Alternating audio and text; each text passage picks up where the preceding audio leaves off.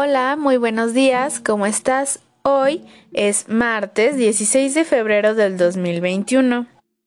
El martes de la semana pasada hablamos sobre los círculos que están en tu alrededor.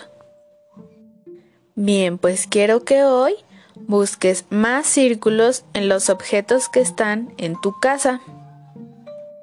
Para la actividad de hoy vas a pegar círculos en la hoja. Pueden ser recortes o puede ser cualquier objeto que se pueda pegar. Si es una imagen, te la van a describir y tú la vas a pegar. Si te dan algún objeto que no tenga las características de un círculo, no lo puedes pegar. ¿Te acuerdas cuáles son? Los círculos no tienen ningún pico. Están completamente planos de alrededor.